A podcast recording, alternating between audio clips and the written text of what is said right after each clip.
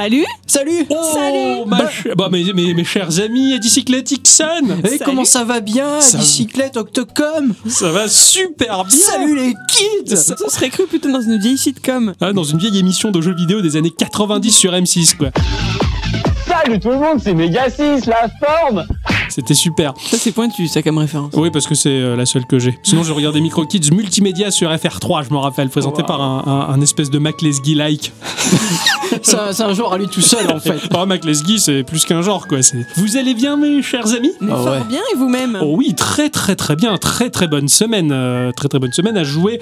Bah, bah, pas tant de choses que ça. Euh, mon jeu de la semaine, ça oui, Ça, c'est pas mal. Ça c'était pas mal, c'était obligatoire. Et, euh, et je suis à la dernière mission de Fire Emblem euh, Echoes Shadow of Valencia. Il se frotte les mains. Ah ouais, je me frotte les mains parce que j'a- j'arrive à terme de ce jeu euh, que j'aime beaucoup d'ailleurs. Et je, je suis triste d'être à la dernière mission. Je perds et je suis content de perdre. Ça me laisse un petit peu de répit pour rester avec tous ces personnages hauts en couleur avant de, de conclure ce jeu. Voilà, c'était c'était ce, ce à quoi j'ai joué cette semaine. Et mon cher Ixon, il a joué à quoi? Euh, ton cher Ixon, il a joué, euh, il a fini Bayonetta 2 déjà, hein, je Bravo. tiens à le signaler. hein, je- j'ai Tu enfin finis fi- un jeu, ça y est. Voilà, ça là, voilà, là j'en ai eu marre, je dis oh, c'est bon, je le finis. Allez hop. Tu n'as pas donc fait qu'éternuer et te moucher pendant cette non, semaine ça ça a été à la fin, ça, c'est juste depuis hier soir Ah. euh, et que je tousse un peu. Et que tu parles du dé. Oui. Ouais, c'est pas mal.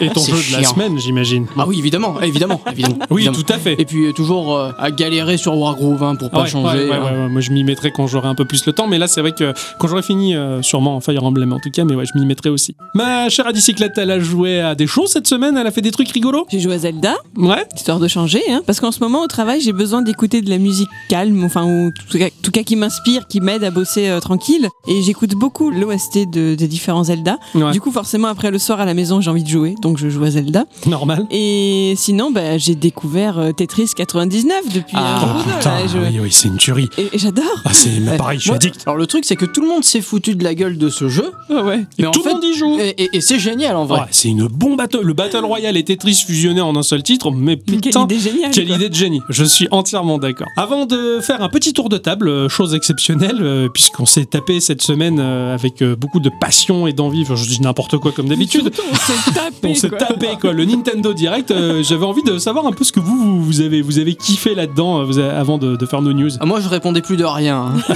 Ah ouais. Ah, moi je, on était en SMS, j'en pouvais plus. hein. Ah, Si J'aurais pu manger mon téléphone tellement j'étais content. Ah, carrément. Qu'est-ce qui, qu'est-ce qui vous a rendu content, vous Ou pas content, d'ailleurs, viteuf, comme ça? Euh, à mis à part le jeu avec euh, les Disney que j'ai pas compris. Ah oui, Tsum Tsum Alors pourtant, moi qui suis sur Line, il y a des jeux sur Line, tu sais. Ouais. Ouais. Il y a des jeux estampillés Line et il y en a un, c'est le Tsum Tsum. Donc à un moment, tu voyais cette espèce de machine à laver avec les petites boulettes là. La machine Oui, à laver. oui, ouais, je C'était le match 3 de, des Tsum Tsum. Et ben ce jeu, j'y joue et j'adore ce truc. Donc ça me fait marrer de le voir en version Switch. Toi, quoi. tu vas y jouer, Bah sûrement. non, j'achèterai pas le jeu Tsum Tsum juste pour ça. Je Ah. peux l'avoir directement sur le mobile, je Il fous. il est vrai, il est vrai. Mais voilà, dans le principe, je trouve ça rigolo. Et du coup, c'est une référence à un jeu qui existe déjà et je trouve ça pas mal. Ouais, d'accord. Moi, je suis, je suis à fond parce que ça y est, Mario Maker 2 Ah, va arriver. ouais, absolument. Je l'attendais avec impatience. Je pensais que ça allait être Ma- Mario Maker 1, tu vois, celui qu'on avait eu sur Wii U, qu'ils allaient Ouais. le ressortir. Et là, en fait, euh, bah, ça a été la grande surprise de me rajouter plein de choses en plus. Je suis à fond, hein, j'a- j'attends que ça. Il va nous faire souffrir.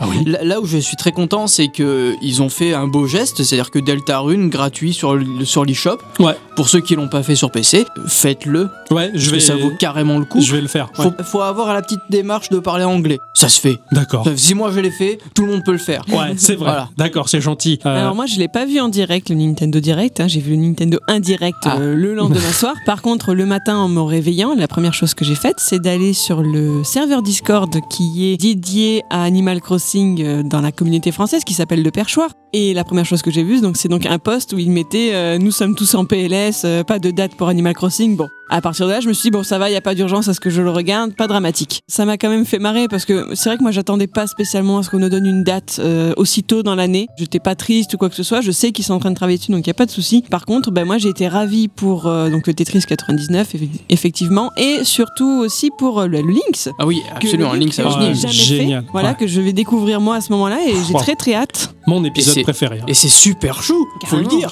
La direction artistique, ouais, elle est incroyable. Putain de chou. C'est clair. Ils se sont lâchés, ils ont pris une direction opposée à ce qu'ils ont fait, enfin différente de ce qu'ils font jusque-là, parce que c'est un titre qui est déjà existant, donc au lieu de faire du réchauffé, bah, ils ont fait. Ils se sont lâchés, Bah, ils ont en- créé. D'après ce que j'ai compris, c'est le moteur graphique de Between World Ouais, et ils l'ont un petit peu amélioré quoi. boosté. Ah, d'accord. Moi, ce que j'aime, c'est surtout que ben voilà, ils attrapent les gens qui ont commencé à jouer à Zelda par Breath of the Wild sur la Switch, et ben ils continuent à les, les amarrer en fait avec, ça euh, Ouais, des- ouais, ouais. avec ces licences-là qui bien sûr sont vieilles, mais ben voilà, moi je l'ai jamais faite et je suis ravie d'avoir l'occasion de Puis l'essayer. je le redécouvrirai, et puis de toute manière, le développement d'un jeu, c'est 5-6 ans, bah, entre deux, il faut bien sortir des petites choses, et il faut au contraire être content plutôt que de dire Eh, c'est du réchauffé, machin. De toute façon, il y a le public. hein. Bah, je suis Voilà. désolé, ils ont fait la même chose avec euh, Pokémon Let's Go, euh, Pikachu et Evoli. Hein, Ouais, donc, euh, et ça, Pokémon ça a été hein. carton, donc je me fais pas de soucis. Moi, de mon côté, j'étais quand même super content de. Parce que je l'attends. C'est la première fois de ma vie que j'attends un Fire Emblem. D'habitude, je les prends parce que par réflexe. Je sais qu'Intelligent System, ils font des jeux cool, donc je les prends sans m'informer. Celui-là, j'en attendais beaucoup et j'ai quand même été un, un petit peu déçu. Ah bon? Ah ouais, ouais. Je trouve ça tellement étrange que, euh, à la croisée des chemins de trois empires différents euh, et opposés plus ou moins dans une guerre relative, on se retrouve instructeur dans une grande école de stratèges avec euh, trois grandes maisons. hein. Moi, ça m'a totalement euh, évoqué. euh, Harry Potter. Harry Potter. euh, complètement voilà avec euh, Griffon dodo euh, la pouffe qui souffle euh, et serpent que tard là euh, enfin bref Et- La honte quoi. bon je sais pas et ouais Bon, après, voilà, j'ai confiance en Intelligent System et je sais qu'ils vont proposer une histoire qui tue. Mais, euh, euh, ouais. Euh, Ce côté, on est entre copains, c'est bon enfant, on fait la guéguerre. Ne, Mm. ne, ne juge pas un Voilà. jeu à son trailer. Tu sais très Je bien sais, je que sais, des voilà. fois on a des surprises. C'est pour ça que j'arrête de suivre l'actualité de ce jeu. J'attends juillet qu'il sorte et je serai content. Voilà. Voilà. Je crois que c'est à peu près ce qu'on, tout ce qu'on a pu souligner dans ce Nintendo Direct, après toutes les petites pépites qui gravitent autour. Euh, juste un truc, euh, la démo de. X Machina, là je sais pas quoi. euh, Qu'est-ce qu'on est précis et journalistique ouf, donc de euh, ma- machin X Machina, là je sais pas quoi. Ouais. C'est vachement bien. Enfin, moi c'est mon ressenti. hein. J'aime bien. J'ai vraiment l'impression de jouer à un jeu type Gundam, tu vois. D'accord. Et je trouve ça juste très fun. Ça. Et sinon, le Yoshi en carton est adorable. Oui, aussi, ouais. Ouais, carrément. Le Yoshi en carton. Adorable. Il est tout chou. C'était en tout cas euh, notre, notre petit ressenti vis-à-vis du Nintendo Direct. Euh, On avait envie de, de créer une, une parenthèse. On vous en parle.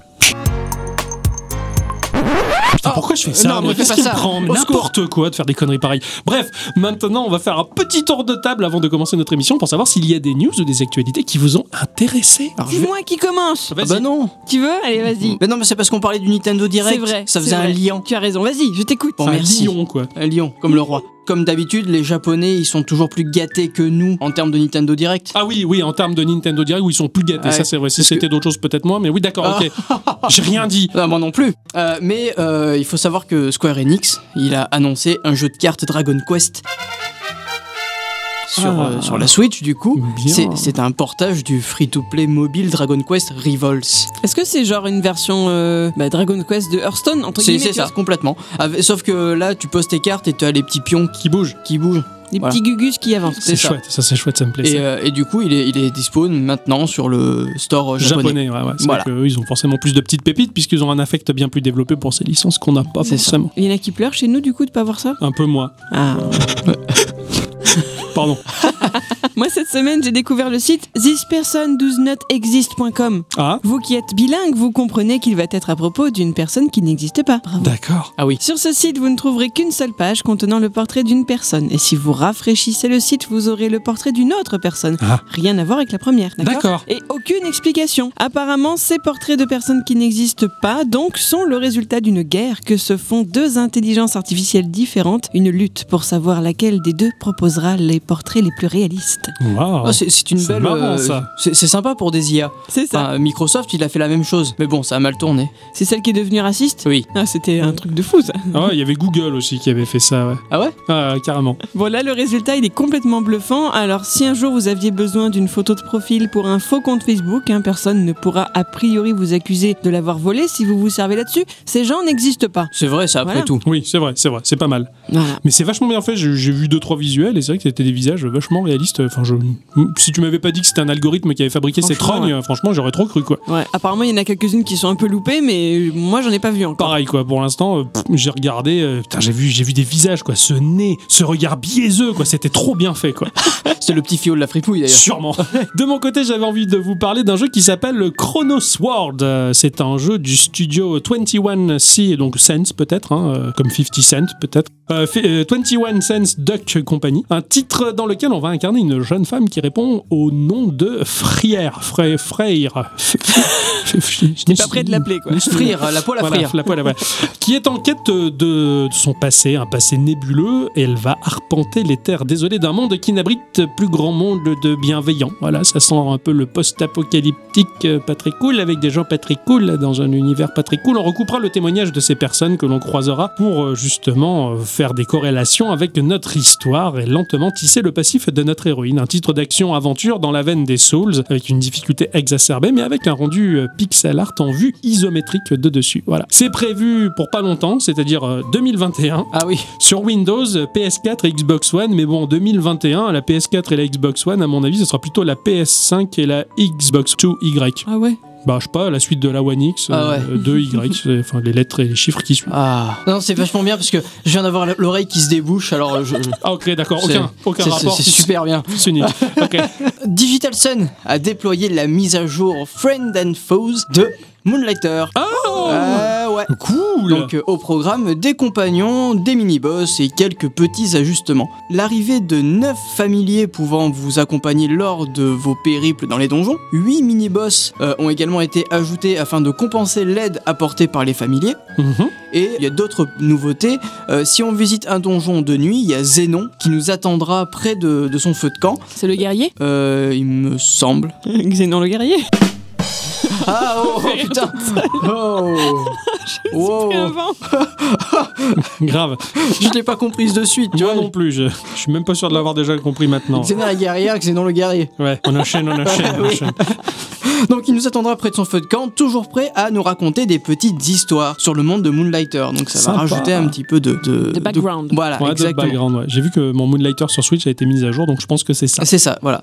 Euh, du reste, Digital Sun euh, liste quelques ajustements d'interface, une nouvelle méthode pour trier des objets dans notre inventaire, Ouais. un nouveau système dans la boutique pour mieux euh, nous informer du prix euh, d'un objet quand il est Bien, actualisé. Voilà. bien, ouais, c'était pas évident. Génial, un jeu génial, Moonlighter, mais putain, faut pas passer à côté. Ah c'est une jamais. pépite de folie. Quoi. Je suis énervé là. Bra- euh, euh, Calme-toi. Zen. Vous n'êtes pas... Ch- Sois gentil un peu, oui. Vous n'êtes pas sans savoir que l'un de mes réseaux préférés, euh, c'est Twitter. Tout à fait. Aussi, je suis toujours contente de lire des petites choses à son sujet. Et il semblerait que Jack Dorsey, le PDG de Twitter, envisage de mettre au point une option d'annotation des tweets.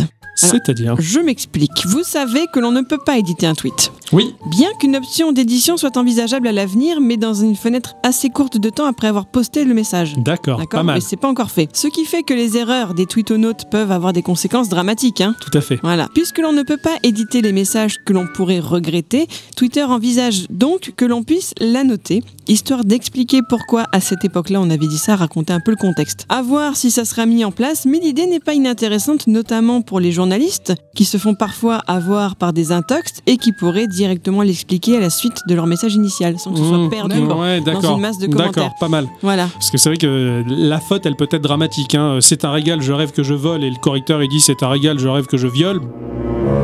Merde, ça fait chier quand tu tweets ça, quoi. Ouais. Mais d'a- d'ailleurs, c'est Jacques Dorcel, c'est ça? Dorsey.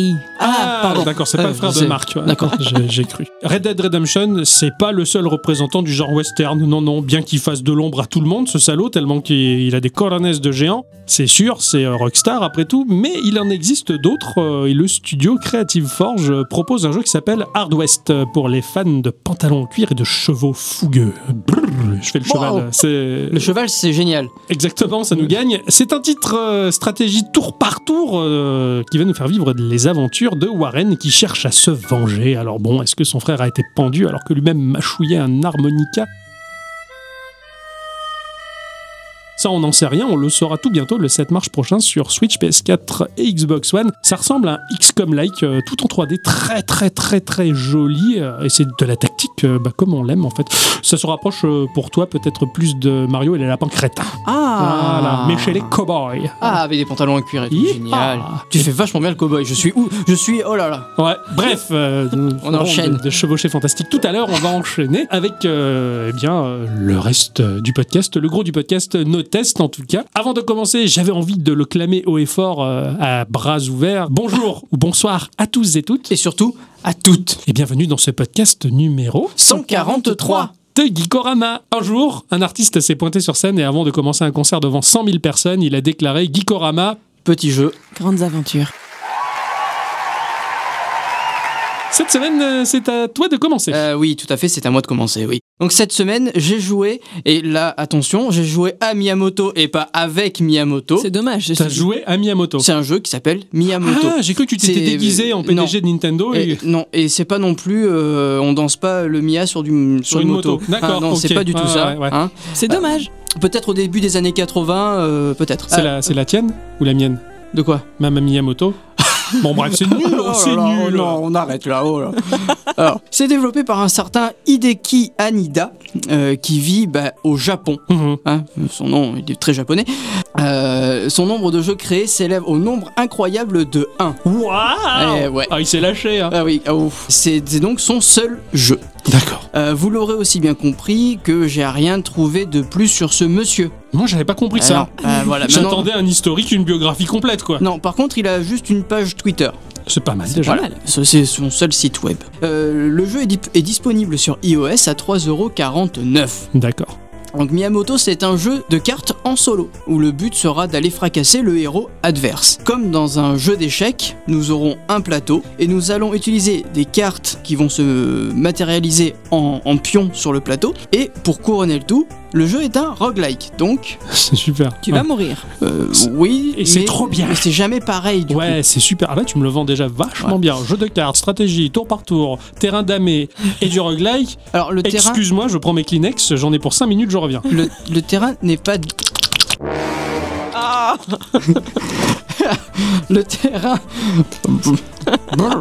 Je, je le déconcentre. Ouais, euh, donc le, le terrain n'est pas damé. Il n'y a pas de case noire, il n'y a Ah. pas de case blanche. D'accord. Euh, le but étant de battre le héros euh, adverse et il y en a 8 en tout de D'accord. héros. Au début de la partie, nous aurons trois cartes qui euh, nous seront données aléatoirement et notre héros qu'on va devoir protéger sera en bas du plateau. Le, le plateau qui fait 4 cases horizontales et 5 cases verticales. D'accord, c'est un petit plateau. C'est tout petit, Mmh, c'est vraiment minuscule.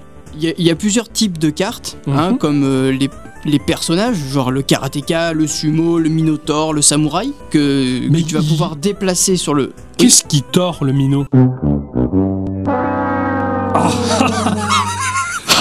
Je, je reste euh, sans voix. Pardon. ok, ouais, t'es nul. Euh, tu vas avoir les cases que j'appelle obstacles, qui vont te servir à barrer le chemin à ton adversaire. Ouais. C'est toi qui barres le chemin? Tu vas avoir un espèce de, de pion.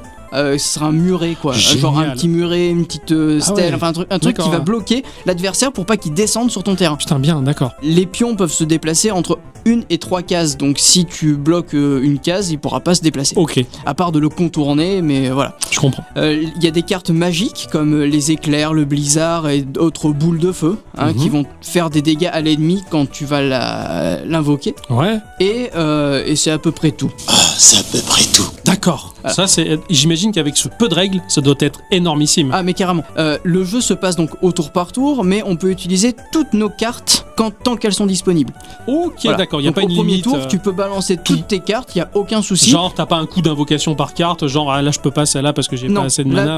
D'accord, c'est bon ça. par contre, euh, une fois que tu auras dépensé toutes tes cartes, au tour d'après, le jeu va t'en redonner deux. D'accord, ouais, ok. Donc Voilà. la stratégie de les distiller au fur et à mesure. Il y a juste une règle euh, à suivre, c'est que quand tu poses une carte et qu'elle se matérialise en pion, le, pion va, va s'éveiller. C'est-à-dire qu'il faudra attendre le tour prochain pour pouvoir l'utiliser. Un peu comme dans Hearthstone. Hearthstone, en fait. ouais, d'accord. Voilà. Ou Magic the Gathering, ouais. Voilà, exactement. Mais c'est en fait c'est un, Magic the Gathering en fait. Ouais, le.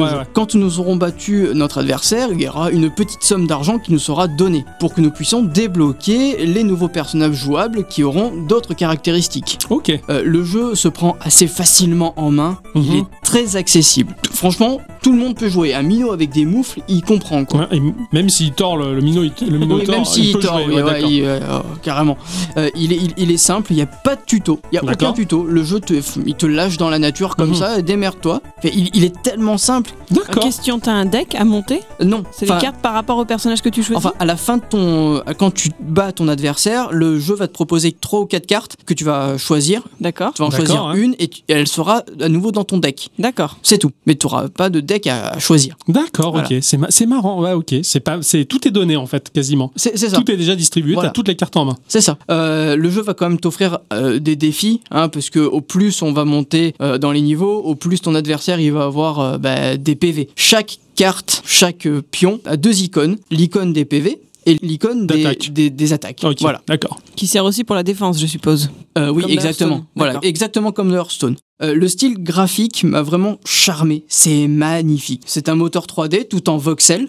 Euh, Ouais. Les animations sont très jolies. On est sur un style typiquement japonais parce que bah, déjà euh, il y a des sakuras au loin, enfin les, les cerisiers, Ah, hein, avec des petites fleurs de cerisier qui tombent comme ça. Euh, c'est vraiment beau. Euh, la musique, euh, c'est une musique très guerrière en fait, au tambour. Enfin, c'est- c'est- Un peu typé traditionnel asiatique ou même pas? Non, je dirais pas ça comme ça. C'est plus tribal qu'autre chose. D'accord. C'est vraiment avec des tambours, quoi. Euh, pour finir, euh, le, le jeu, c'est une très grosse surprise pour moi parce que c'est absolument pas mon, mon style habituel de jeu. Ah, ça, mais vraiment pas.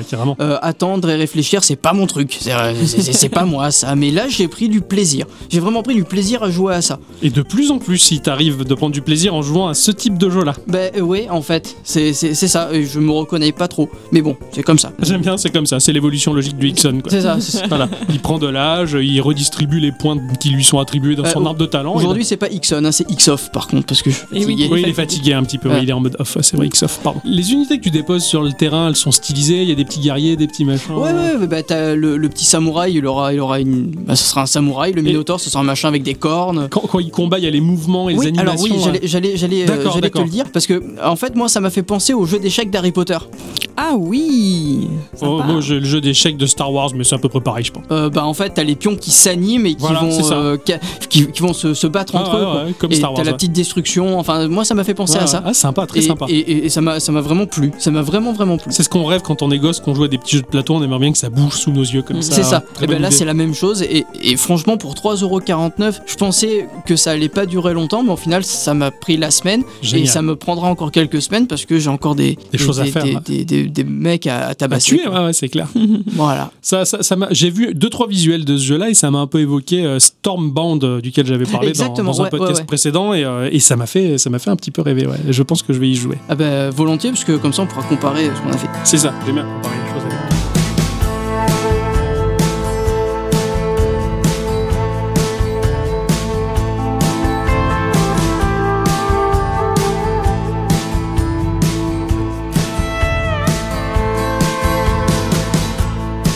In the backwaters beyond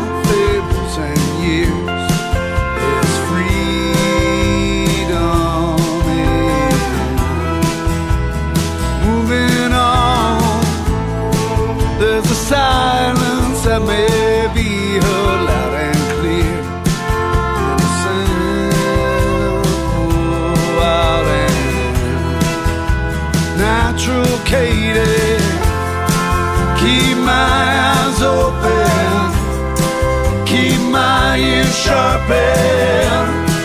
There's nothing to fear but fear itself. And oh, desperation, chasing horizon in the flame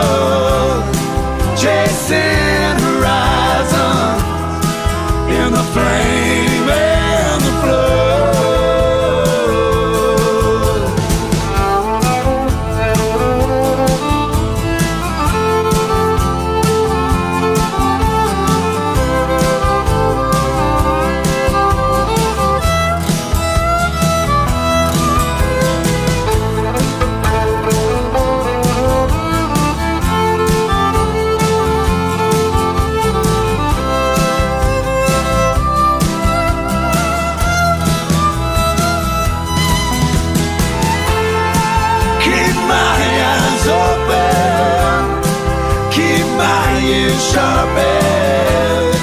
There's nothing to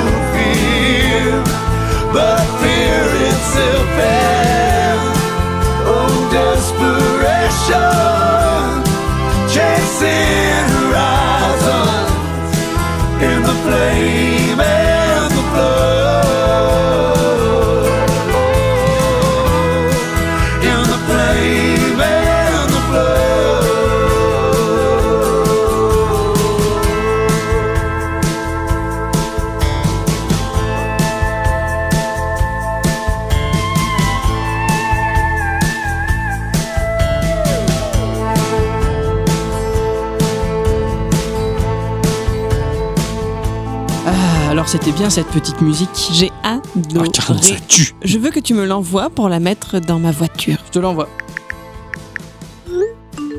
Euh, Alors vous avez écouté The Flame in the Wood tiré du jeu euh, du même nom, interprété par Chuck Ragan, euh, chanteur, auteur, compositeur et guitariste euh, américain. The Flame in the Wood est un jeu sorti en 2016 sur PC, Switch, PS4 et Xbox One et développé par d'anciens membres de Bun- Bungie, Bungie, on Voilà, dit donc, Bungie, ouais, voilà. ouais. donc de Bungie, d'Irrational Games ou encore d'Harmonix. C'est un jeu de survie en vue de dessus qui nous rappellera un certain Don't Starve.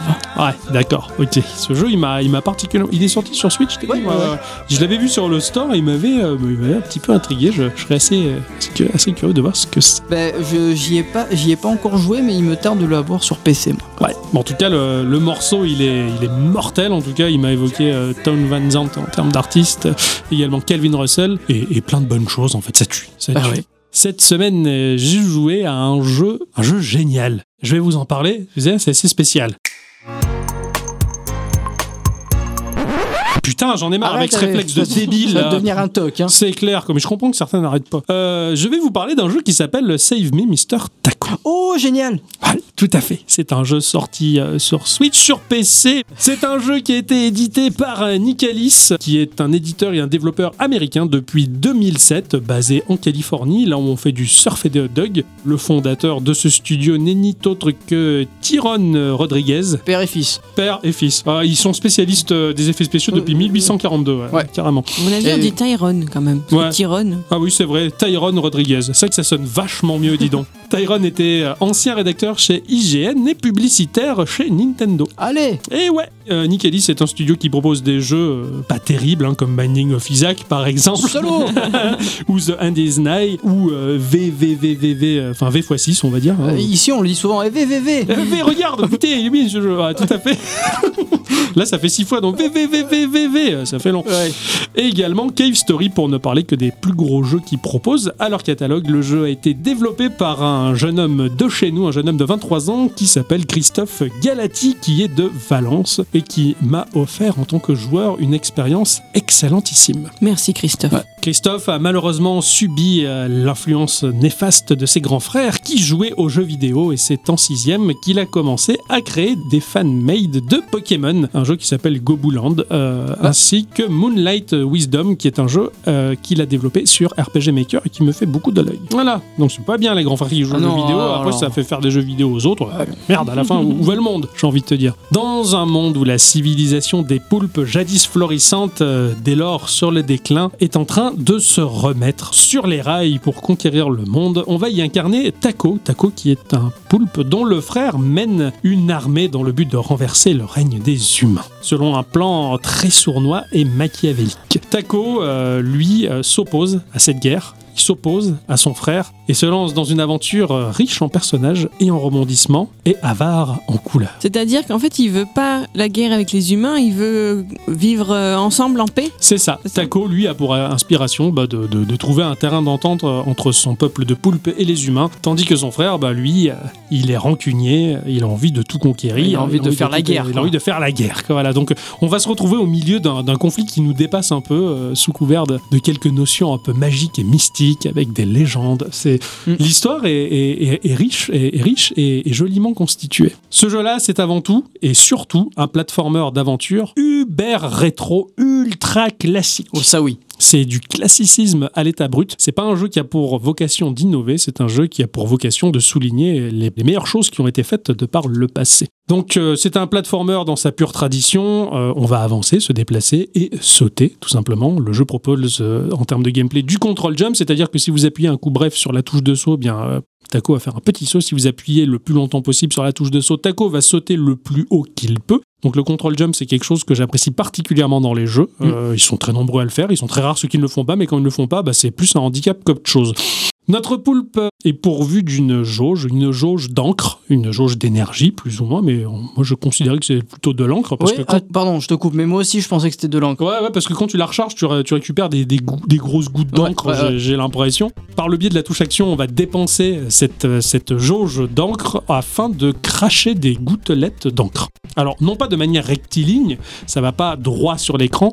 Le crachat d'encre, on va dire, il est basé sur une espèce de micro-balistique, donc le tir, il va être légèrement en cloche, si tu veux. Donc, il faut bien prendre en considération ce tir qui n'est pas parfaitement droit de manière à bien viser correctement. Ça a l'air de rien comme ça, mais en jeu, j'ai senti quand même euh, bah, cette petite euh, subtilité. Les adversaires qui vont se dresser au travers de notre route sont particulièrement nombreux et forcément, bah, on va leur cracher dessus. Euh, ce qui me plaît beaucoup, c'est que quand tu leur craches à la, à la- à la tronche, ça les, ils meurent pas en fait. Non, voilà, exactement, c'est exactement ce que j'allais dire. Tout Ouais. à fait. C'est la subtilité, même le pivot du gameplay, quand l'encre ne va pas tuer l'adversaire, mais va le figer pendant quelques secondes. Et le personnage adverse, il va reprendre sa course. Donc tu vas le mettre off pendant quelques temps, hop, passer au-dessus ou en dessous où tu veux, enfin, l'éviter, et te barrer. Le truc qui est génial, c'est qu'à partir du moment où le personnage est en mode off, il est figé, eh bien tu peux lui sauter sur la tête. À partir du moment où tu lui sautes sur la tête, en quelque sorte, tu transformes tes adversaires en plateforme. Ouais, exactement. Et ça, ça m'avait beaucoup plu. Et voilà, dans le jeu, tu vas composer ton level design pour accéder à des zones cachées, des zones difficiles à atteindre, justement, en figeant au bon endroit et au, bon moment ton adversaire. Par exemple, à un moment, eh bien, il y avait une plateforme qui était extrêmement en hauteur et tu as deux oiseaux qui t'arrivent dessus, décalés. Il y a le premier et le deuxième. Tu vas cracher sur le premier pour le figer, tu vas cracher sur le deuxième pour le figer, tu vas te créer un petit escalier et hop, tu vas monter à la zone. Si tu loupes ces oiseaux-là, c'est fini, tu pourras pas accéder à ces Ouais, zones-là, ouais. si tu veux. Donc c'est très subtil et vraiment bien fichu et j'ai beaucoup aimé cette mécanique. Certains animaux comme les hérissons par exemple, quand tu leur craches dessus, ils sont figés mais tu vois que ça boulegue un peu parce que euh, ils sont pas eux ils sont pas comment dire inoffensifs à ce moment-là. Ouais. Tu leur sautes dessus, tu te fais piquer. Il y a certains adversaires qui vont passer outre un petit peu cette mécanique. Tout est dans euh, la subtilité justement. Si on touche un ennemi, on est mort. On recommence le niveau au départ.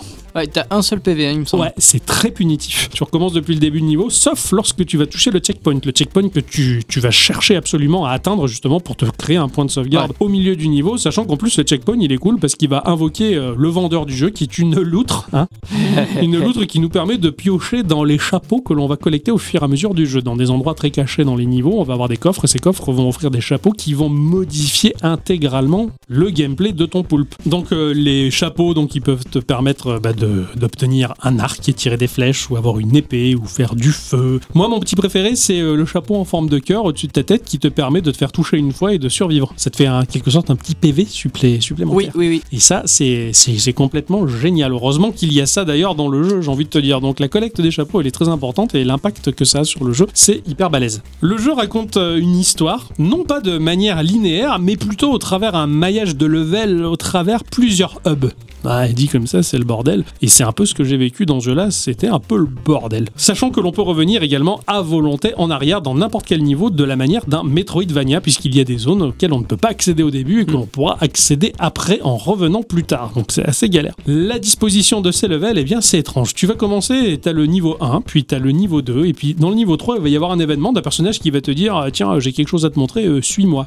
Et puis il sort de l'écran. Tu cherches un peu, tu fais il est où? Bon, euh, je sors du niveau. Je vais au niveau 3. Ah bah tiens, il était ici. Il me dit viens voir, je vais te montrer ce qu'il fait. Donc tu fais le niveau avec lui, machin. Le niveau suivant, c'est pas un niveau de jeu, c'est une ville avec. Enfin, tu vas pouvoir discuter avec tous les habitants de cette ville, ce genre de choses. Bon, tu sors de là, l'aventure elle continue et t'enchaînes avec le niveau 4 et puis t'enchaînes avec le niveau 5 qui a un élément historique où tu as des dialogues. Tout ça, tous ces niveaux sont euh, disséminés dans un hub aux multiples portes. Oui, ouais. ouais. C'est très spécial et voilà, c'est ça, c'est en ça que je dis que c'est pas linéaire, c'est un peu décousu et au début c'est un peu déconcertant. Un peu c'est- déroutant. Ouais, c'est un peu bordélique. Tu sais pas comment l'histoire elle se développe, par quel niveau. Attends, mais pourquoi je fais ce niveau alors que le bonhomme il disait qu'il me parlait avant? Ah ben non, il était dans le niveau. Enfin, c'est- T'es un peu paumé. Ça te fait une histoire un peu à la Pulp Fiction? Non, même Non, pas. quand même pas. Non, non, même pas parce que concrètement, elle est, euh, elle est chronologiquement euh, stable cette Mm. histoire, si j'ose dire.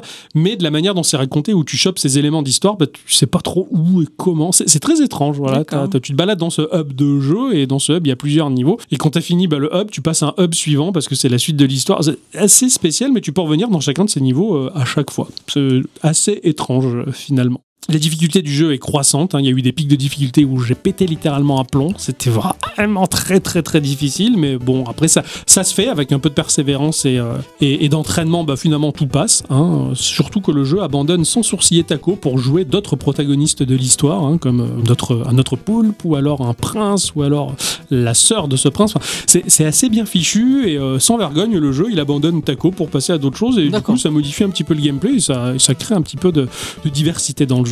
Parce que les personnages, ils ont pas les mêmes techniques du coup Bah, par exemple, le prince, lui, euh, il va pas cracher, euh, il va pas cracher des, de, de Mhm. l'encre, tu vois. Euh, éventuellement, il peut cracher de la bile, mais bon, faudrait qu'il soit malade tout le temps. Il a une petite épée, éventuellement. Voilà, c'est pas, voilà, C'est pas un poulpe alors c'est pas un poulpe. Non, non. Euh, ah Excuse-moi, oui, j'ai dit un prince parce que pour moi c'était évident dans l'histoire, mais c'était un prince humain justement. Bref, euh, au travers tous ces level design excellents que j'ai trouvé très très bons, cela dit, euh, j'ai vécu quand même une belle, une belle aventure. C'était un petit peu longué, mais juste ce qu'il faut. Moi, ça m'a quand même bien suffi. Graphiquement, si on m'avait montré les images de ce jeu sans rien me spécifier, bah moi j'aurais cru que c'était un jeu authentique Game Boy euh, à côté duquel je serais passé dans les années 90, tu vois. De l'animation qui est bonne sans être trop fine non plus, au décor construit avec trois fois rien, tout est ultimement Game Boy en fait. Mm. Les assets employés qu'a créé justement Christophe Galati, c'est du Game Boy pur jus, ça fait tellement plaisir.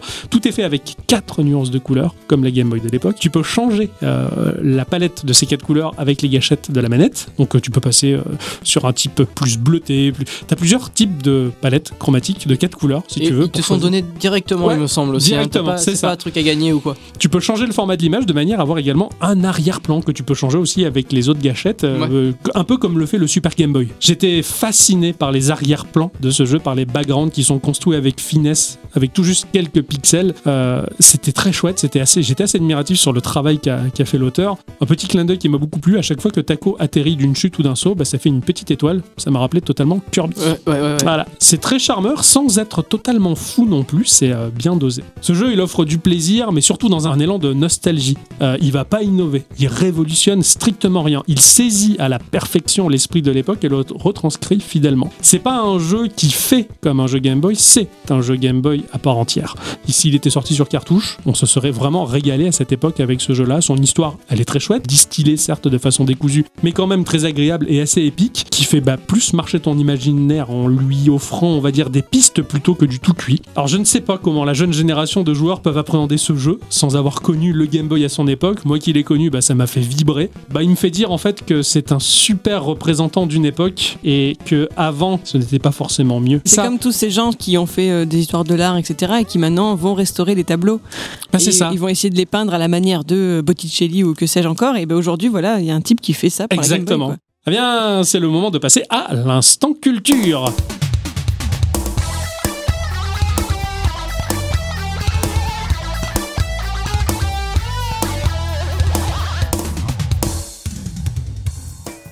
Mes chers amis, cette semaine, j'ai peur que vous vous moquiez un peu de moi. Mais non. Bon, Vous vous rappelez de ce monsieur qui avait comme loisir le code golfing, ce qui nous avait fait un peu rigoler oui, un peu, tout ouais. à fait, ouais, 137. carrément. Eh bien, il y a quelque chose qui m'a bien amusé moi aussi cette semaine et je pense que certains pourraient s'en moquer de la même façon. Bon, Laissez-moi vous expliquer le contexte. Le 7 février dernier, j'étais en train de regarder mes stories sur Instagram quand un petit « Oh joli !» m'a échappé. Octocom, qui m'entend à ce moment-là, veut savoir ce qui m'a fait réagir. Aussi, je lui explique, tel que je vous le fais maintenant, Gallica a recueilli son 5 millionième document. Ce à quoi il m'a lancé un regard qui voulait dire « Hein, quoi? Ouais. Euh, Gal- Gal- Moi, je connais le Galac, le chocolat blanc, tu vois. euh, Je connais Galaga peut-être. Calagan aussi, mais. Euh, Tu sais pas ce que c'est, toi, Gallica Ixon, alors Non. Alors, ne laissons pas le suspense s'installer plus longtemps. Il s'agit d'une bibliothèque numérique, dont le propriétaire est la BNF. La BNF, c'est la Bibliothèque nationale de France. Si vous vous rappelez bien, j'en avais parlé dans l'épisode 107 quand je vous expliquais qu'ils avaient mis au point un fonds spécialisé dans le jeu vidéo. Oui, Oui. ça je m'en souviens bien. D'ailleurs, quand tu as commencé à me parler de bibliothèque nationale, j'ai pensé tout de suite à cet instant culture-là. Très bien. Petite explication rapide au presto sur la venue au monde de Gallica dans notre monde de brut. À la fin des années 80, le gouvernement est déjà conscient que les bibliothèques vont au-devant de grands changements, notamment grâce à l'avènement du multimédia. Il est alors envisagé de créer ce qu'ils appelleront la bibliothèque virtuelle de l'honnête homme. Alors que le futur bâtiment de la BNF était en train d'être construit, celui que l'on appelle aujourd'hui la bibliothèque François Mitterrand, il était prévu de mettre à disposition du public pouvant s'y rendre l'équivalent de 100 000 ouvrages et 300 000 images, libres de droit ou non, consultables sur place à partir de postes multimédia dédiés. À partir du milieu des années 90, cependant, une donnée change quelque peu la donne. Vous avez une vague idée? À partir des années 90, Mhm. l'avènement du numérique. C'est le web surtout. Ah oui. Bah C'est oui, le c'est ce web, que je voilà. dis par là en fait. Ouais, ouais. ouais. Le web qui se démocratise de jour en jour et il devient impensable alors de ne réserver ce fonds numérique qu'aux quelques élus battant le pavé parisien alors que tout à coup, ou presque, le monde entier Ouais. est à portée de clics de souris. Carrément, quelle révolution ça a dû être pour cet organisme justement. Cela implique cependant de devoir faire l'impasse sur à peu près un tiers des documents prévus au départ, qui eux restent malheureusement soumis à des questions de droit et ne peuvent donc pas être librement consultables de partout. Mmh.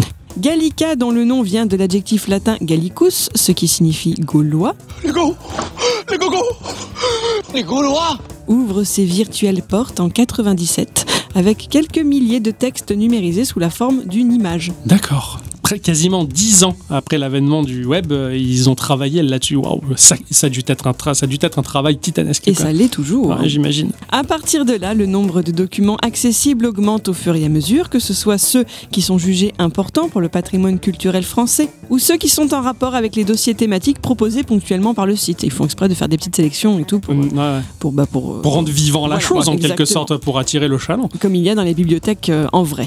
De même, petit à petit, d'autres types de documents sont numérisés et plus seulement les livres. À partir de 2000, certains d'entre eux ne sont plus seulement accessibles en mode image, mais aussi en mode texte. Les techniques d'ossérisation des documents s'améliorant elles aussi avec le temps, elles permettent aux utilisateurs petit à petit de trouver les résultats de leurs recherches directement dans le texte des documents Génial. et non plus seulement dans des mots-clés de classement. Ça, ouais, ouais, ça doit être super fin et tellement pratique. Tellement plus d'accessibilité encore à la donnée sauvegardée. Waouh. Après, voilà, il faut arriver à lire euh, les caractères euh, gothiques ou tu vois, euh, parce qu'il y a des, des- des- Il y a des documents, j'imagine, très Voilà, vieux à consulter. etc., voilà. Avec des écritures manuscrites illisibles. C'est quoi, ça. hein. En 2004, c'était 100 000 documents imprimés, 80 000 images et 30 heures de son sur des thématiques allant de l'histoire à la littérature et aux sciences et techniques qui étaient disponibles sur Gallica. Je vais être sympa et vous faire grâce des détails pendant quelques années. Sachez qu'entre 2010 et 2014, Gallica passe de 1 à 3 millions de documents. Bon boulot Ouh, joli. Ouais. Alors là, franchement, ils ont pas chômé les mecs. Et aujourd'hui, donc, cela représente 2 476 653 numéros de presse et revues, 1 302 223 images, 52 480 partitions, 156 913 cartes, 1433 vidéos, 117 001 manuscrits, 51 047 enregistrements sonores et 662 836 livres et 359 748 objets. Ça fait beaucoup. Objets. Des numéros complémentaires. Oui, des objets. Les objets. Oui. Moi, j'ai buté là-dessus. Les objets. Alors moi j'ai rigolé aussi donc parce que tu as ces petites bulles de chiffres où tu peux cliquer dessus pour voir euh, pour accéder directement à la sélection. Et j'ai cliqué sur les objets aussi, j'ai pas pu m'en empêcher.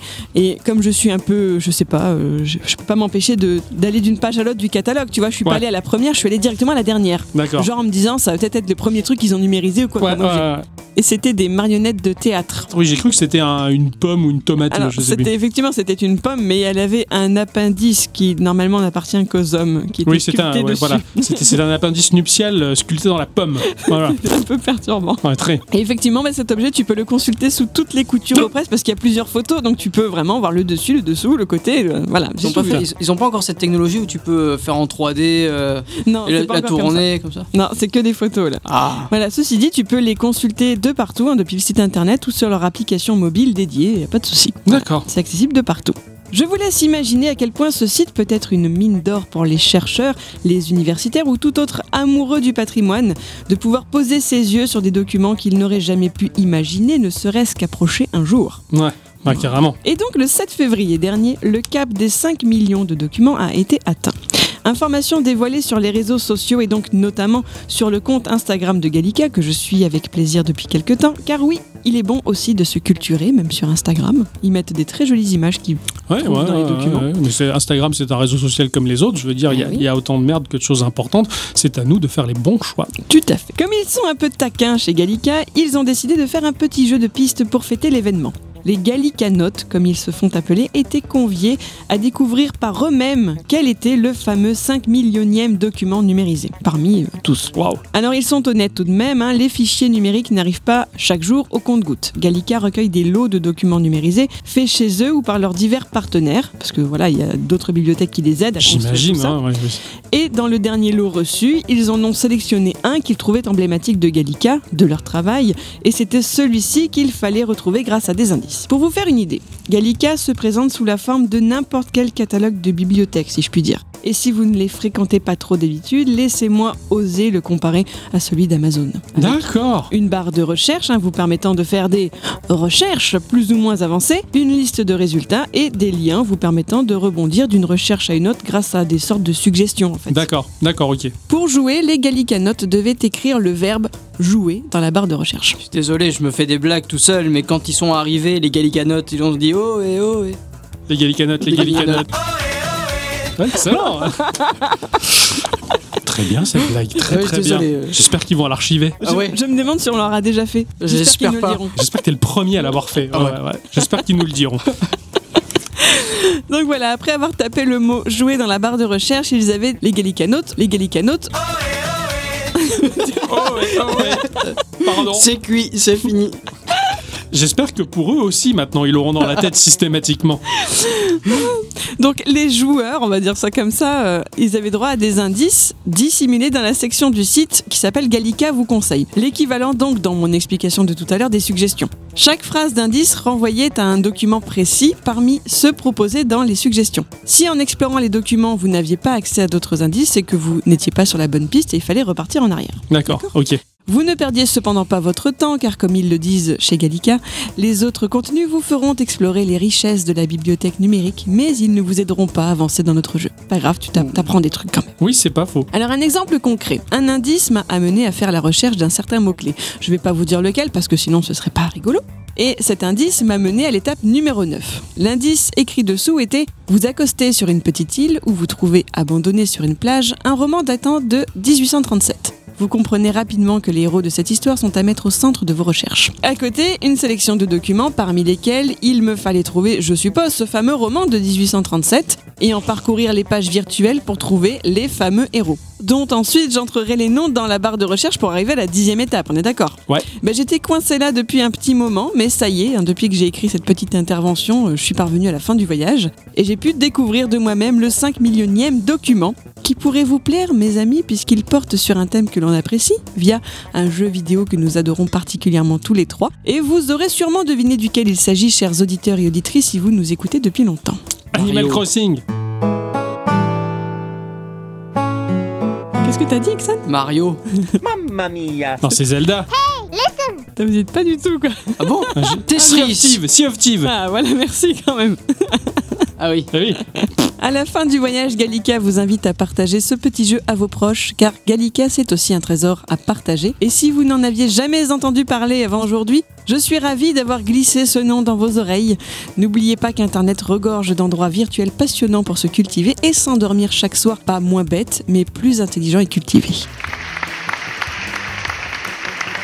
Alors j'aime beaucoup parce que c'est quelque chose, euh, c'est une chose à laquelle je suis totalement étranger, tout ce qui est justement archivage. Avant de connaître la bicyclette, j'étais, euh, pff, mais alors, je, je m'intéressais pas à ça, mais puisque c'est sa passion justement, elle a une manière de le mettre en avant qui m'intrigue. Et plus le temps passe et plus je m'aperçois à quel point il est important d'archiver les choses et surtout de les rendre publiques. Je trouve ça beau en fait. C'est un don de soi en fait. On prend du temps pour mettre à disposition à tous et toutes Et, surtout à toutes. justement des choses qui constituent l'histoire, euh, la culture d'un pays, de gens. Enfin, c'est super. Franchement, c'est super. Gallica, bah, je trouve que c'est une très belle démarche qui date maintenant, Et qui oui, date mm, euh, qui depuis est toujours là, qui et tient est le coup. toujours là, qui tient le coup. Bah, c'est vachement chouette et finalement, bah, c'est très bien de, de faire un jeu là-dedans, un jeu de piste dans la documentation et l'apprentissage. C'est chouette. Mm, rigolo. c'est très rigolo, ouais, c'est cool. Finalement, euh, comme à bicyclette, maintenant aussi, je m'amuse tous les jours à ouvrir euh, la page Wikipédia qui te donne un article du jour aléatoire. En fait, et tu lis des choses, t'apprends des choses, et c'est un régal de Mm. faire ça. Même si c'est pas un sujet qui t'intéresse, c'est pas grave, ça reste dans ta tête. C'est ça, t'a- t'apprends des choses et c'est- plaisant. Ouais, je suis d'accord. Mais en tout cas, euh, bah, c'est chouette en tout cas ce que fait Gallica, quoi. Ouais, ces mecs, j'ai envie de leur dire bravo. Voilà, c'est tout. Eh bien, ah, ah, ah, merde, putain le bruit que ça a fait, quoi. C'est vrai que bah, là, on a, il y a quelques temps de ça, on avait un pigeon voyageur, mais il est tombé malade, donc euh, j'ai loué un chien. Et c'est vrai que quand il cogne la vitre, ça fait pas le même bruit, quoi. Ça fait mieux. Il a un message pour nous. Alors, ah, c'est patron qui a fait encore des siennes sur Internet, euh, qui a posé la question par le biais de Twitter. Bien le bonjour à tous et toutes. Et surtout à toutes. Dans le jeu vidéo, vous êtes du genre à défendre une marque, un constructeur en particulier, jouer sur n'importe quel support ou avoir un léger penchant pour une firme sans pour autant se priver du reste Hmm. C'est une très bonne question, ça. Finalement, le- il pensait que c'était un con. Le patron, il se démerde plutôt bien. Euh, nous avons Kev The Coin Coin, ou ni plus ni moins euh, Pic Absinthe, qui a répondu J'ai un léger, entre parenthèses, gros penchant pour Nintendo, mais je joue autant sur ma PS4 ou PC que ma Switch. Euh, dire qu'avant, j'étais surtout à fond sur Xbox. Nous avons Pipo Lachaise qui dit que dans mon cœur, il n'y a de l'amour que pour Neck Hudson. Pourtant, actuellement, je joue partout, enfin, surtout sur Switch, puis PS4, mobile et enfin PC. Seb22 qui répond perso plutôt la manie, la dernière option. J'ai été bercé par Nintendo qui a toujours une place à part, encore plus maintenant que j'ai des enfants. Mais je joue sur tous les supports, les consoles de salon, les portables, le smartphone et beaucoup les consoles mini, enfin l'équivalent. Et vous les enfants, euh, est-ce que vous avez une légère préférence ou pas? Oh, c'est facile. hein. Oui, pour vous Oui, c'est... facile Nintendo, mais je suis assez éclectique quand même. Oui, toi plus. Ouais, tout, tout, bah un peu tout comme moi finalement aussi je Ouais, pense. en hein. fait, je, je vois pas une console comme, euh, comme un, un, un clan ou un truc comme ça. C'est juste que bah il y a plusieurs il y a plusieurs consoles, mais il y a toujours des bons jeux sur toutes les consoles. Mais il y a tous les meilleurs jeux sont sur Nintendo, quoi. Il faut le dire, il faut le dire. c'est vrai qu'après voilà, j'ai- j'aime bien Sony parce qu'ils ont des licences qui vont bien. J'aime bien Xbox, même si j'en ai pas, mais avec le PC ça s'en rapproche. ouais, ouais, ouais. Ils ont des licences, voilà. Ah, je, je suis assez spectateur du match euh, PlayStation euh, Sony et Microsoft. hein. À une époque, la 3.6 elle a cartonné alors que la PS3 elle était en dessous. Puis maintenant, c'est l'inverse, c'est la PS4 qui a le dessus. Bon, ces machines-là, elles sont à mon sens très similaires l'une de l'autre, ce qui les différencie sur leurs exclusivités, sachant que Sony en ce moment en a bien plus que chez, chez Microsoft. Mais bon, finalement, je me sens toujours obligé à un moment ou à un autre d'acheter toutes les machines pour goûter un petit peu à tout. J'ai ma préférence pour Nintendo également, parce que déjà, bah, ça a été ma première machine. Et puis, je me suis avoué que très tardivement, euh, on va dire, mon côté fa- fa- fanat de Nintendo. Je pense que c'est aux environs vraiment de, de 2010-2011 euh, que je me suis vraiment rendu compte que Nintendo me plaisait. À une époque où j'avais mis de côté toutes les consoles, je jouais exclusivement sur PC. hein. je me suis Ouais. dit, ah, maintenant les consoles, c'est de la merde, machin. J'étais à fond PCiste de ouf. hein. Je me montais, je me bricolais mes PC. Et un jour, qu'est-ce qui m'a pris? J'en sais rien. Je suis allé en magasin, je me suis acheté le GameCube. Ah bah Et alors, j'ai joué à des jeux et j'ai continué et je me suis aperçu plus tard que finalement j'ai toujours une machine Nintendo dans ma poche en tant que portable, machine nomade. Mhm.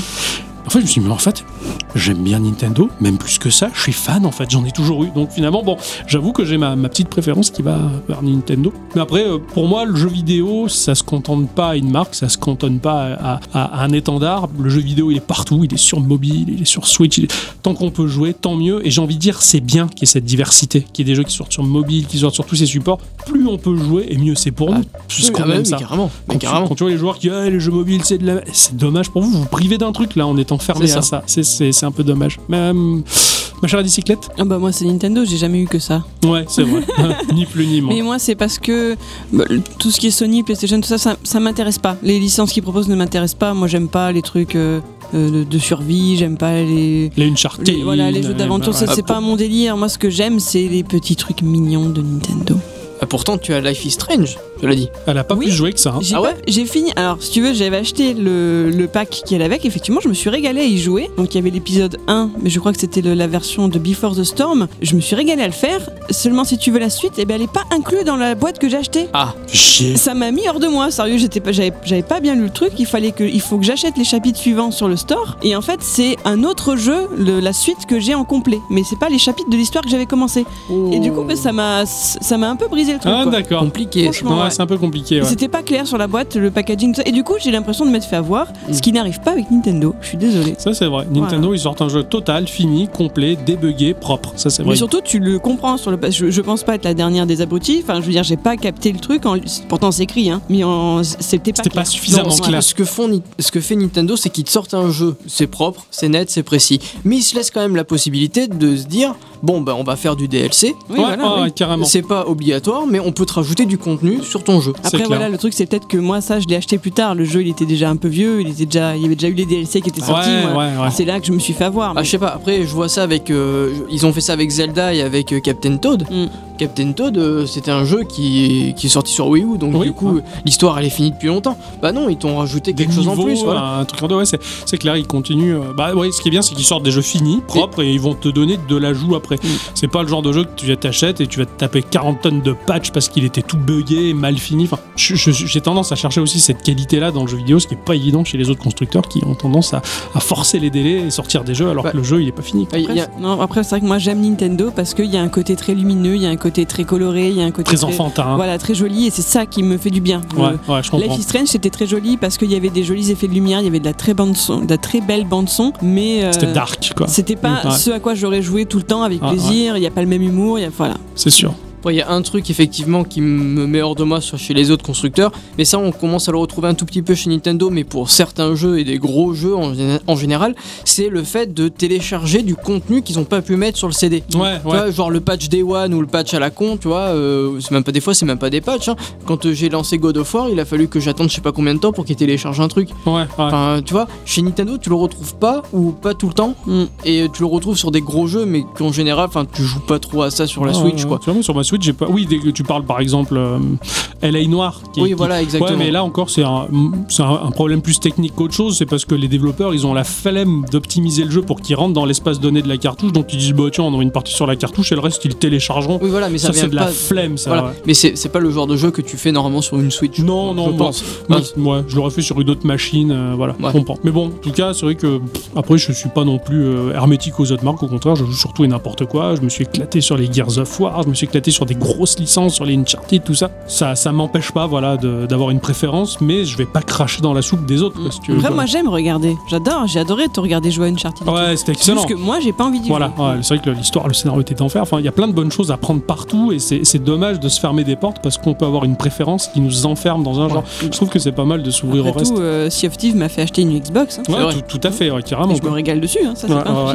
Non, non, c'est c'est sûr. Et puis le mobile, le mobile qui a tendance à être dénigré, les jeux mobiles ci, les jeux mobiles là. Maintenant, bah, ça fait depuis 2007 que les, les smartphones euh, se sont démocratisés sur le, sur, le, sur le marché, on va dire. Et putain, il y a tellement de bonnes choses qui sortent là-dessus. hein. Oh, Mais il re- remarque, il y a des gens qui, enfin, des gens qui, qui jouent sur mobile, mais qui jouent à genre euh, PUBG, Fortnite et compagnie. Ouais, Bah, je veux dire, si t'as pas un PC pour jouer à Fortnite, c'est que, enfin, franchement. bah, c'est euh, bien de l'avoir sur mobile. Oui, non, c'est bien de l'avoir sur mobile, mais bon, t'as pas la même expérience de jeu. Elle est cool.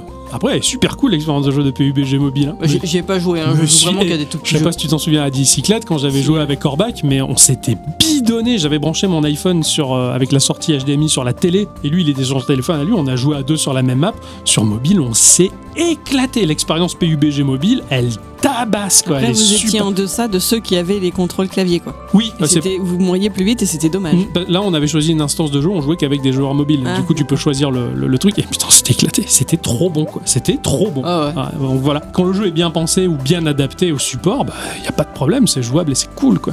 Bah, Pas de problème. Oh voilà, bon, c'est sympa en tout cas que le patron fait encore participer un petit peu les gens et merci de votre participation, ça Ah, fait merci toujours beaucoup. plaisir. ouais. Euh, on remettra le couvert euh, pour le prochain podcast en tout cas. Et oui, Tiens, bien sûr. Ah ouais, on met le couvert Ah ouais. La semaine prochaine. Allez. Tout à fait. Cela dit, euh, c'est ainsi que se conclut cette, euh, cet épisode de Geekorama. On se retrouve donc dans une semaine. Euh, on vous fait des bisous. Hein. Oui, jouez bien. Jouez bien, soyez positifs euh, et lumineux, c'est important. hein. Amusez-vous. Amusez-vous. On vous fait des bisous.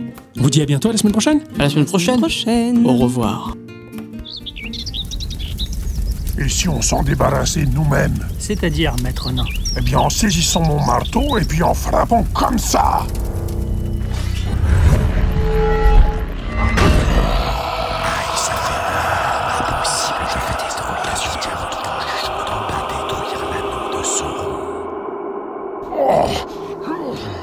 ça va Oui, ça va. Je vous l'avais dit, il est impossible de les détruire par la force. Non, il n'existe qu'une seule manière de détruire cet anneau. Et si on s'en débarrassait, tout simplement S'en débarrasser, ça risque de faire bien plus de mal que si nous le détruisons nous-mêmes. Le monde risque de sombrer et Sauron de toute manière le récupérera, quoi qu'il en coûte. Ah. Et si nous nous en servons nous-mêmes pour lutter? C'est futile. Et cela ne fait que révéler la cupidité de celui qui est attiré par l'anneau. De ce fait, vous ne pourrez être le porteur. Oh merde, c'est nul Hmm Enfin, je voulais dire, euh, c'est c'est dommage. Dommage que ça ne soit pas une solution. Alors qu'est-ce que nous devons faire? Gandalf, vous avez bien une idée Oui, j'ai une idée, mais elle peut être très coûteuse et très dangereuse. Je vous écoute, magicien. Eh bien, selon les manuscrits que j'ai consultés, il n'y a qu'une manière de se débarrasser de l'anneau. On peut le faire, Nous vous écoutons, maître magicien. Eh bien, il faut désigner un porteur de l'anneau, et ce dernier devra le détruire dans les flammes de la montagne du destin, là où il a été forgé. Oh bordel Ce qui implique qu'il faut que nous allions en territoire ennemi. Tout à fait. Non, Oh, euh, ça euh, commence. Quelle est cette folie Excusez-moi, Oui, Lord Octogone. j'ai peut-être une idée. Oui. Euh, maître magicien, Oui, vous saviez parler aux animaux. oui, je suis capable de converser avec quelques espèces animales. Il me semble que vous êtes apte à appeler et chevaucher les aigles royaux. Oui, tout à fait, c'est par ce biais que je suis venu ici à Foncombe. Ouais. Eh bien, j'ai une idée. Je veux bien être le porteur de l'anneau. Oh la vache. Mais euh, tout simplement, il suffirait d'appeler vos aigles royaux, on les chevauche. À quelle altitude peuvent-ils voler? Facilement plus de 2500 mètres. Eh bien, c'est parfait. À une telle altitude, nous rejoignons sans être vus la montagne du destin, on plonge en piqué et on balance l'anneau dans la lave du volcan au cœur de ce dernier. Ah, Euh, quoi, il y a un problème? Bon, euh, non, non, c'est vrai que c'est efficace. Disons qu'il y aura moins d'aventures. Oui, mais au moins on prend moins de risques. Ça serait trop con de faire des kilomètres à pattes pour risquer nos vies, aller sur le territoire ennemi et peut-être se faire tuer. On n'a qu'à directement prendre ça. Les aigles royaux, c'est vachement mieux. Oui, Il a pas à tort. Bah allez, c'est parti ouais, je m'attendais à une autre aventure. Ah, et puis éventuellement, bah, si vous n'êtes pas content, euh, vous avez qu'à écrire à Peter Jackson, il va récupérer un paragraphe de n'importe quel bouquin, il va vous faire une trilogie. Mais en attendant, moi, c'est à la d'aventure, j'ai pas envie de courir le moindre risque. On y va à dos d'aigle, et puis c'est plus simple. Allez C'est parti.